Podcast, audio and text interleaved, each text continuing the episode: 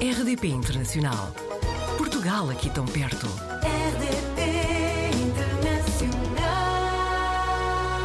Apanhámos o Hugo Veiga na rede, ele vive em Los Angeles, trabalha em publicidade e já ganhou vários prémios nesta área, incluindo em 2013 o, o Best Copywriter no Festival de Cannes. Hugo, muito bem-vindo ao Apanhados na Rede, obrigado. Bom dia, obrigado, obrigado por, eh, pelo convite. E disseste bom dia porque à hora que estamos a gravar aqui é tarde, aí são seis e meia da manhã. Estes horários, acordar muito eh, a esta hora para, acredito, ter reuniões com pessoas que estejam em todo o mundo, é um hábito para ti? Quando me apanharam na rede eu estava ainda a dormir, praticamente. Sim, é um, é um hábito.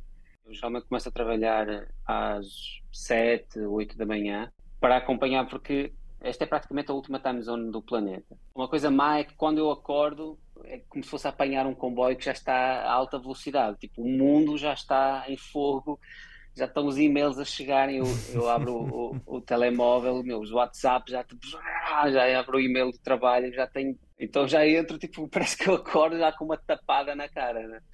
Uh, mas por outro lado, tem o final do dia que o mundo começa a adormecer então uh, parece que o, o, final do dia é mais tranquilo deste lado. Então são esses dois lados que, né, enfim, faz parte, não é? E também o facto de eu estar num um, role, eu nunca sei como falar em, em português, mas tem uma posição. um cargo, é, não é?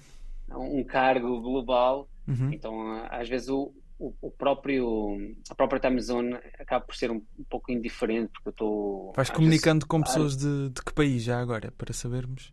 Ah, Tóquio, Xangai, pois. Londres, Amsterdã, Copenhague. Eu falo muito com, com o pessoal de, de Itália. Depois tem, depois tem todo o Brasil, Nova York, Portland e São Francisco, são assim alguns dos, dos estúdios com, com quem trabalho mais próximo. Porque tu és Global Chief Creative Director de. Vou tentar dizer o nome da empresa, é AKQA. Não sei se Exato. é assim que se diz. Exato, é. é mesmo soletrando. É isso, é isso. Ótimo.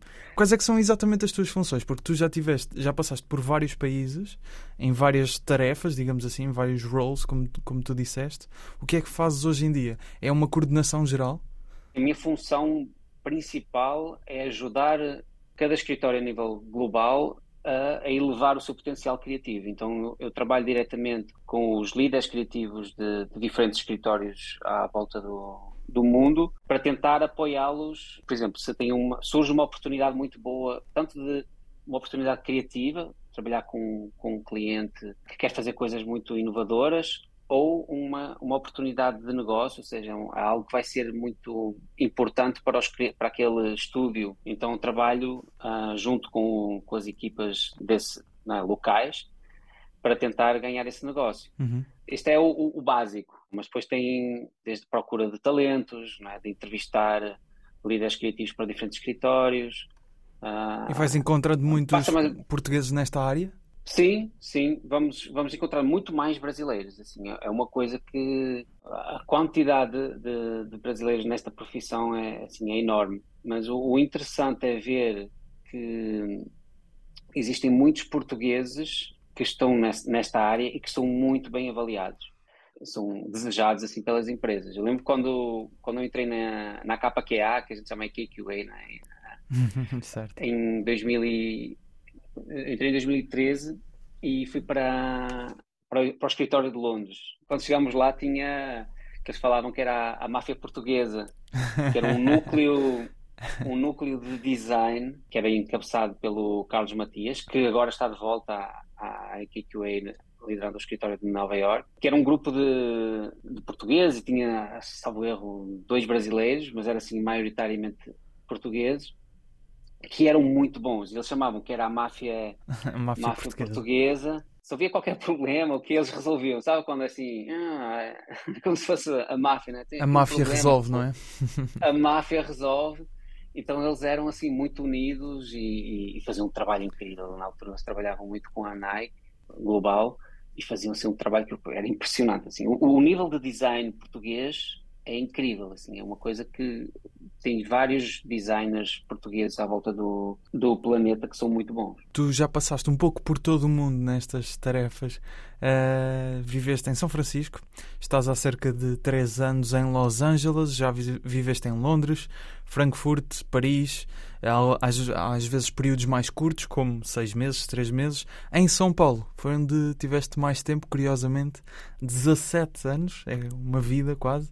Se calhar São Paulo, o Brasil, vai partir com alguma vantagem para esta pergunta que te vou colocar, mas qual é que foi assim a cultura e o, o modo de vida que mais te fascinou por estes países onde tens passado? Sem dúvida, o Brasil. Assim, o, o Brasil foi, foi uma casa que eu desconhecia, não é? Eu, eu queria conhecer, mas assim que cheguei eu senti-me em casa. Uh, porque quando eu estava em Portugal, eu tinha um, um, amigo brasileiro que ele dizia que eu era o português mais brasileiro que ele conhecia. E quando eu cheguei ao Brasil, as pessoas partilharam dessa opinião. Fui tendo uma evolução. Quando eu cheguei ao Brasil, as pessoas diziam que ah, esse, esse Portuga ele é o Portuga mais brasileiro que eu conheço.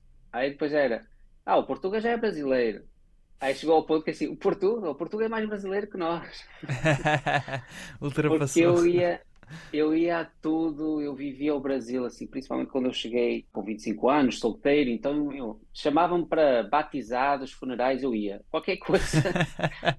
Se tinha alguma coisa para conhecer, não, tem ali um batizado em Joanópolis, meu, vou lá, vou, vou conhecer. Foi uma experiência incrível. Assim. Então... É, um, é um país com uma cultura, eh, é um país imenso, não é? Quase um, claro. um continente e o que mais me admiro na, naquelas, uh, naquelas pessoas vivem literalmente o, o, modo de vida de tristezas não pagam dívidas. E, e eles realmente vivem bem assim eles não têm um, um, um jeito otimista e, de viver a claro. vida e sempre com um sorriso nos lábios que eu admiro imenso. E dirias que tanto te identificas com ser português como ser brasileiro quase? Eh, já é um misto dos dois, mas assim, a minha alma, a minha alma é portuguesa, tanto que eu recentemente, recentemente não, faz dois anos eu lancei um projeto musical que é o Gohu, uhum. e eu canto com letras portuguesas, com expressões portuguesas, porque é uma forma que é realmente aquilo que eu, eu nasci em Portugal, eu fui feito como português e isso, isso nunca vai ser de mim, assim, admiro mais Portugal, uh, vou aí todo, praticamente todos os anos eu fui. Acho que também faz parte do ser português essa curiosidade de conhecer o mundo. Mantenho muito conectado a Portugal, a minha família toda está aí, tenho grandes amigos em Portugal, mas vou andando pirulitando pelo planeta. E no sítio em que estás, em Los Angeles, como é que foi a adaptação e também o, o, modo de vida em Los Angeles, que acredito que seja sempre. Nós temos sempre a ideia dos filmes de Hollywood. Qual é que foi a realidade que encontraste? Eu, eu cheguei, assim, faz seis meses, então eu não, ainda não tive a oportunidade de conhecer muito, porque eu passo muito tempo em frente ao computador a trabalhar.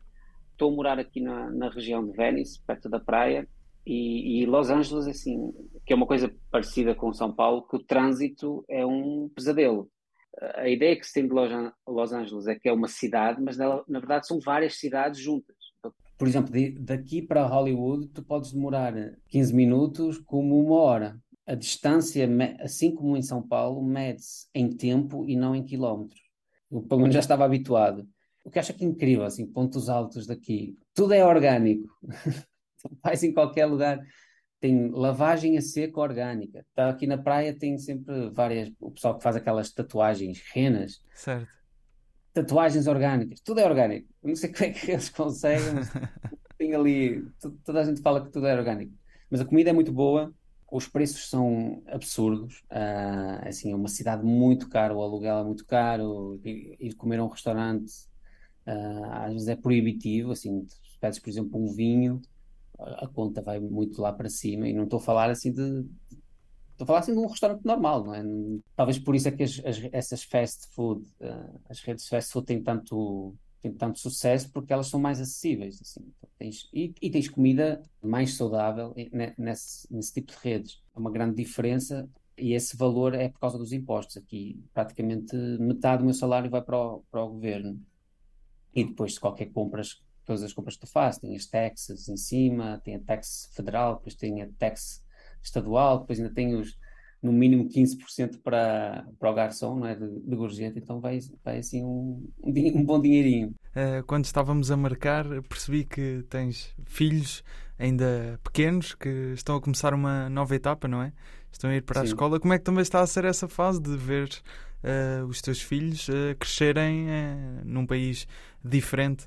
A minha filha, ela está a adorar. Ela- assim, ela, ela sempre, eu, eu, eu e a minha esposa sempre tivemos a, de um lado para o outro, mesmo no Brasil, durante a pandemia, estávamos, estivemos em diferentes ah, regiões do, do Brasil. Então ela está habituada a essas mudanças. O que é que ela está a adorar aqui? Ela está a aprender a andar de skate, então nós vivemos perto daquele do, do famoso skate bowl que, que tem aqui em Venice.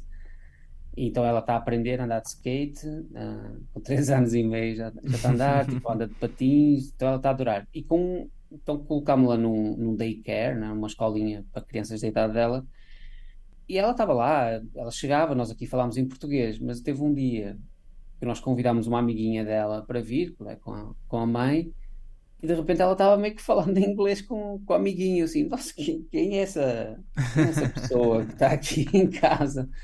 Então, assim, aprende inglês muito fácil, óbvio que assim, ainda é um, um inglês básico, mas já, já, já está a desenvolver isso, esse lado. Então, o meu, o meu maior medo é que ela deixe de falar português. Ah, ok. Vários amigos que se mudaram para países, para Londres ou para Nova Iorque, que chegou um momento em que os filhos começaram a, não é, vão para a escola quando têm 12 anos, 13 anos, e começam só a falar inglês. Então, em casa, mesmo que se fale- os pais falem em português, eles respondem em inglês. Então, esse é- era aquilo Claro. que eu não gostaria que acontecesse, até porque ela tem avós, os, os meus pais não falam muito bem inglês, não é? É importante que ela mantenha, tenha a língua portuguesa. Hugo, muito obrigado pela, pelo teu testemunho aqui. Tínhamos imensa coisa para falar, até de todos os sítios por onde já passaste e todos os teus projetos. Aconselho também, tu referiste, a visitarem eh, o projeto GoWho, que é o teu projeto musical, não é? Espero para o ano, pelo menos estou a organizar, eh, fazer, eh, estar um tempo em Portugal para dar concertos, hum, porque já, já estou no segundo álbum, ainda, Ainda não dei deste. um, um concerto ao Então, cá te esperamos em Portugal e quando vieres cá a Portugal, eh, aparece aqui na RDP Internacional. De certeza Com que. certeza vou bater aí à porta Sim, não, temos todo o interesse em, em conhecer este teu, também o teu projeto musical, o teu lado musical. Hugo, muito obrigado. Muito obrigado, ah, um abraço e continuação bo- boas transmissões. Portugal ao alcance de um clique. facebook.com barra rdp internacional. Portugal aqui tão perto.